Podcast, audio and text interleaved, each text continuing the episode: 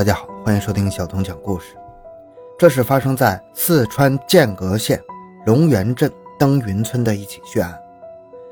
六十九岁的赵老太太和她十六岁的孙女圆圆，在家中院子被残忍杀害。现场遗留的一个旅行包暴露了凶手的身份，但是凶手作案之后却销声匿迹的人间蒸发了。案发后，受害者家属不但要承担失去亲人的痛苦，还有随时可能会遭到。凶手报复的压力，每天都是胆战心惊的，可以说是度日如年，活在恐惧之中。凶手是谁呢？为何要对一个老人和少女下此毒手呢？欢迎收听由小东播讲的《四川婆孙俩被残忍杀害》，得知凶手身份后，家属想不通原因。十一年后，凶案破获。回到现场，寻找真相。小东讲故事系列专辑由喜马拉雅独家播出。案发时间是在二零零九年二月二日正月初八，年没过完。当时四川处在一个非常时期。二零零八年大地震之后，许多地方都在重建房子。案发地点四川剑阁县龙源镇登云村也在地震中遭遇了重创，包括它附近的几个村庄。这一天。包工头孙某早上起来之后，就来到登云村。他准备去一户姓黄的人的家里，跟他们谈谈盖房子的事儿。但是来到他家门口的时候，他发现一点声响都没有。他还以为没有人在家，可是当他走进院子的时候，被眼前的画面震惊了。两个血淋淋的人躺在院子里，用血流成河来形容一点也不为过。孙某很快就认出来了。一个是赵老太太，另外一个是他的外孙女圆圆。家里没有其他人，孙某赶紧拨打幺幺零和幺二零，而且喊来了人。很快，黄家门口就被围得水泄不通了。因为当时正好是春节期间，很多在外务工的人回家过年，为了避开春运高峰，还没有离开家。还有很多人是特意留下来处理灾后重建事宜的。消息很快传开，附近几个村子的人也蜂拥而至。这种事情在当地非常罕见的。而且受害者不是一位啊！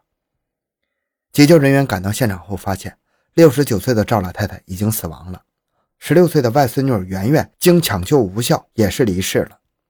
赵老太太的丈夫案发当天不在家里，他在初五那天就到镇上去了，在一个建筑工地打工。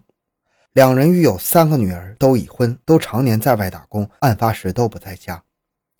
这起案件中年龄最小的死者，十六岁的圆圆是赵老太太二女儿所生的。圆圆乖巧听话，父母和外公外婆都十分疼爱她。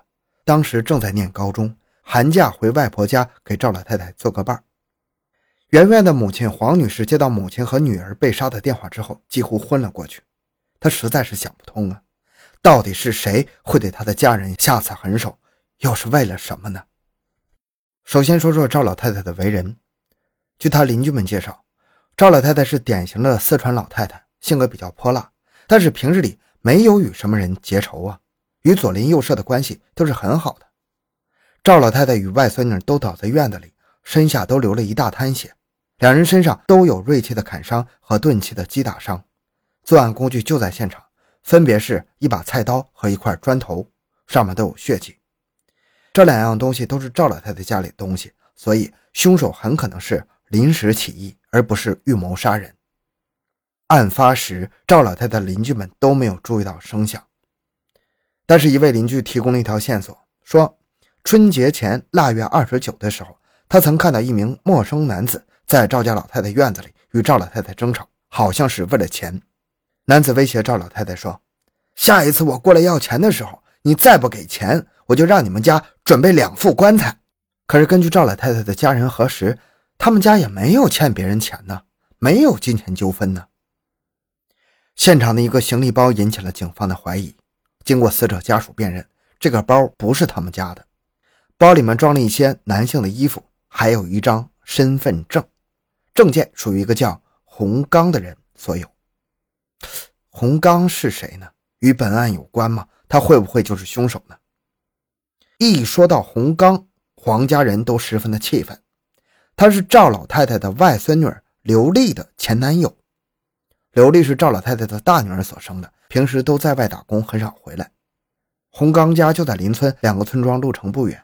洪刚出生于1981年，案发时28岁，刘丽当时是25岁。案发后，经邻居辨认，洪刚就是腊月二十九那天与赵老太太吵架的陌生男子。而洪刚的父亲证实，那个行李包的确是洪刚的。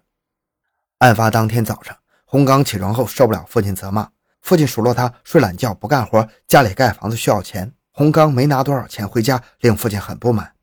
被父亲骂了之后，洪刚便负气收拾行李，说要离家外出打工去。洪家的人怎么也想不到，洪刚会跑到黄家去，更没想到他会杀人，还连杀两人。那洪刚哪儿去了呢？案发之后，洪刚就像人间蒸发一样销声匿迹了，而且这一跑就是十一年。那么，洪刚为什么要杀害前女友的外婆和表妹呢？这得从洪刚和前女友刘丽的相遇说起。二零零七年，在广东东莞打工的洪刚遇到了同在当地打工的刘丽，在聊天时，刘丽得知洪刚家也在四川剑阁，是老乡，倍感亲切。此后便经常联络，一起吃饭。不久，洪刚就对刘丽展开了猛烈的追求。但是，刘丽早就结婚了，丈夫留守在老家四川呢。可是，不知道因为是身在异乡打工孤独寂寞，还是被洪刚的热情冲昏了头脑，刘丽竟然动摇了，与洪刚走到了一起。在洪刚的劝说之下，刘丽跟他一起回到了老家，向丈夫提出了离婚。刘丽的丈夫气愤不已，但是他很明智。这样的女人心已经变了，留不住了，于是要求刘丽退还结婚时给她的一万块钱彩礼。刘丽身上没那么多积蓄，便问洪刚要，洪刚很爽快给了他一万，刘丽顺利的离了婚。刘丽的家人对于刘丽这样的行为是极为反对的，他们并不支持刘丽离婚，也对洪刚十分排斥。他们认为，如果不是洪刚追求刘丽，刘丽也不会离婚呢。可处在热恋中的刘丽压根不管家人的劝说，执意离了婚。在办完离婚手续之后，刘丽跟着洪刚一起去浙江打工，两人在那里过起了同居的生活。但是很快，刘丽就后悔了。住到一起之后，洪刚的本性渐渐暴露出来，经常因为一些小事跟刘丽争吵，性格十分暴躁，而且非常极端。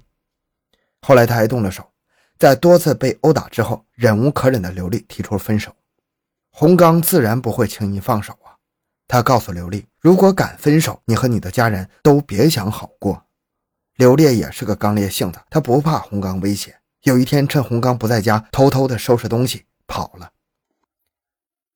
洪刚在当地找了很久没有找到，便找自己的哥哥帮忙，给刘丽打电话，要求谈判。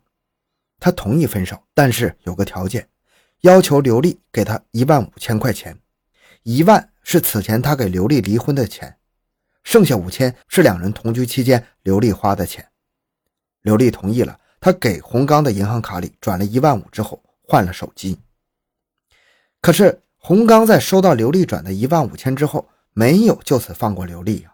他在浙江托老乡寻找刘丽，寻找未果之后，他回到了老家四川剑阁县去骚扰刘丽的家人。在案发前，洪刚曾两次到赵老太太家去骚扰他们。他对赵老太太说。刘丽在浙江花了他很多钱，要求赵老太太把刘丽叫回来还钱，或者让赵老太太拿钱出来替他外孙女还债。性子泼辣的赵老太太每次都是把洪刚轰出去，给他骂得狗血淋头啊！腊月二十九那天是洪刚第二次上赵老太太家闹事儿，被赵老太太轰出去的时候，他放了狠话，说下次再来还不给钱的话，就让你们家准备两口棺材。两人吵架的时候，正好被赵老太太邻居撞见。两千零九年二月二日正月初八早晨，洪刚因为起床晚了被父亲责骂，父亲还数落他家里盖房子你不给钱。洪刚一赌气就收拾行李说要出去打工。可是离家之后，他想来想去都想不通啊。于是他又跑去找刘丽的家人要钱，想拿点钱回来给父亲盖房子。洪刚来到赵老太太家，赵老太太正在洗脸，赵老太太外孙女圆圆也在院子里。洪刚刚开口向赵老太太要钱之后。老太太非常生气，端起脸盆就朝他泼去。洪刚被泼了一身水。一早被父亲骂，大冷天的还被泼一身水。洪刚一气之下就上前与赵老太太推搡。在这个过程中，他看到旁边桌子的案板上有一把菜刀，拿起来就一顿乱砍。圆圆见外婆被砍，她哪能干呢？就跑过来阻止。洪刚转过身来，就对着圆圆也是一顿砍。圆圆倒下之后，洪刚见他没死，就捡起旁边的一块砖头，对其头部狠狠地砸下去。倒在边上的赵老太太呼救，洪刚怕他引来邻居，就拿着砖头对他头部也是一顿狠砸。在看到赵老太太和圆圆都不能动弹之后，洪刚扔下砖头，慌忙逃离，落下了他的行李包。二零二零年七月三十一日，在潜逃十一年之后，洪刚被抓捕归案。在供诉作案动机时，他说他无法接受被刘丽甩掉一事。两人一起回了老家，老家的人都知道刘丽为他结了婚，也知道他俩同居，知道他被甩，这让他特没面子，在村里抬不起头。他咽不下这口气，对刘丽的怨恨越来越深呢。可他找不到刘丽，就只好去骚扰刘丽的家人。在洪刚逃亡的十一年里，刘丽和他的家人日子很不好过呀，都担心洪刚会报复他们。死者圆圆的母亲黄女士说：“女儿死之后，她与丈夫经常吵架，两人的婚姻也破裂了。她常年一个人在外打工，也是天天胆战心惊，度日如年。而刘丽更是害怕，外婆和表妹死之后，他一次也没有回过老家，一直躲在外面，也是时时都在担心，怕洪刚会突然出现伤害他。”洪刚的执念毁的不仅仅是两位死者和他自己，还有受害者的全家呀。好，这个案件讲完了。小东的个人微信号六五七六二六六，感谢您的收听，咱们下期再见。